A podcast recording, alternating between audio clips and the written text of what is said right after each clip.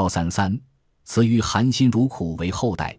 尼罗河中的淡水炉，雌鱼产下数百粒卵之后，小心翼翼将卵一粒粒分离开来，然后衔入口中孵化。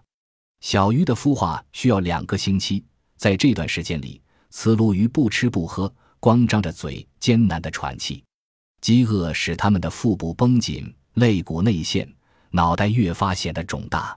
刚孵出的小鱼只有两毫米大，最初住在母亲口中。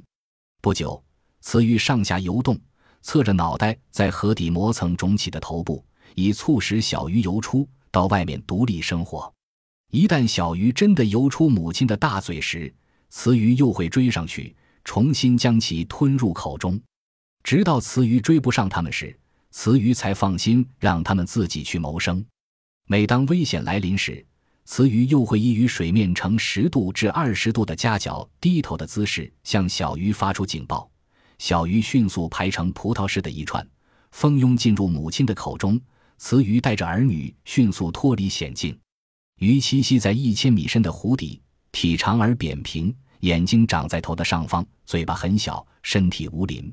到了生儿育女的时候。鱼的慈母行为表现得淋漓尽致。怀孕的雌鱼腹中挤满了已经孵化出来的小鱼，它竭尽全力朝湖面游去，为的是能使小鱼顺利产出。由于湖底的压力很大，水面的压力小，当雌鱼接近水面时，压力猛地消失，其肚子爆裂，小鱼得以成群结队地游出，散入湖中。母鱼却为此付出了宝贵的生命。非洲鲫鱼妈妈对自己的子女非常钟爱，堪称爱子模范。鱼类为了延续种族，一般繁殖力都很强。例如，一尾十几千克的鱼，大约能产二百万粒卵。但是，多数的鱼妈妈在产卵以后，对它们幼小的后代能否长大成鱼都不去关心了。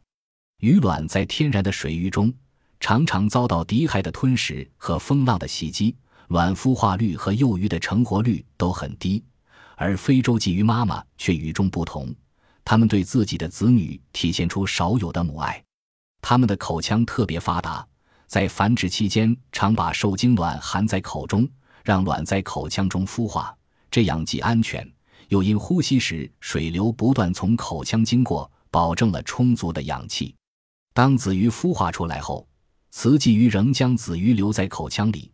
直到子鱼能游动时，才肯吐出来，但仍把子鱼带在身边，以御敌害。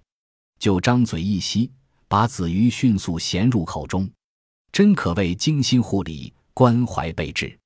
在海生动物中，雌章鱼，章鱼不是鱼，是一种软体动物，是位尽职的妈妈。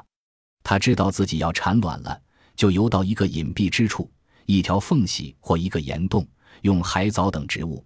巧妙地编织成一条条长约十五厘米的细绳，细绳附着在岩石上，然后雌章鱼开始在细绳上产卵，产卵期将持续两个星期。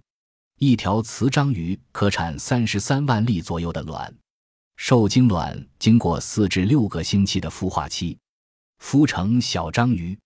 从编绳这一天起，雌章鱼便不进食。它用全副身心，一刻也不懈怠地守护着未来的子女，以抵御外来侵袭。它的警惕性很高，且极为严格，绝不允许别的动物靠近它的窝。有时雄章鱼误入窝边，雌章鱼也会毫不留情地把它咬死。同时，它又不时地用腕足去梳理细绳，以保证卵有足够的氧气。腕足上的吸盘像一只只小吸尘器。雌章鱼用它吸掉卵上的脏物，保持卵的清洁，可防止寄生虫附着。整整两个月，雌章鱼看着自己的子女一个个孵化出来，觉得自己已完成使命，便溘然离世而去。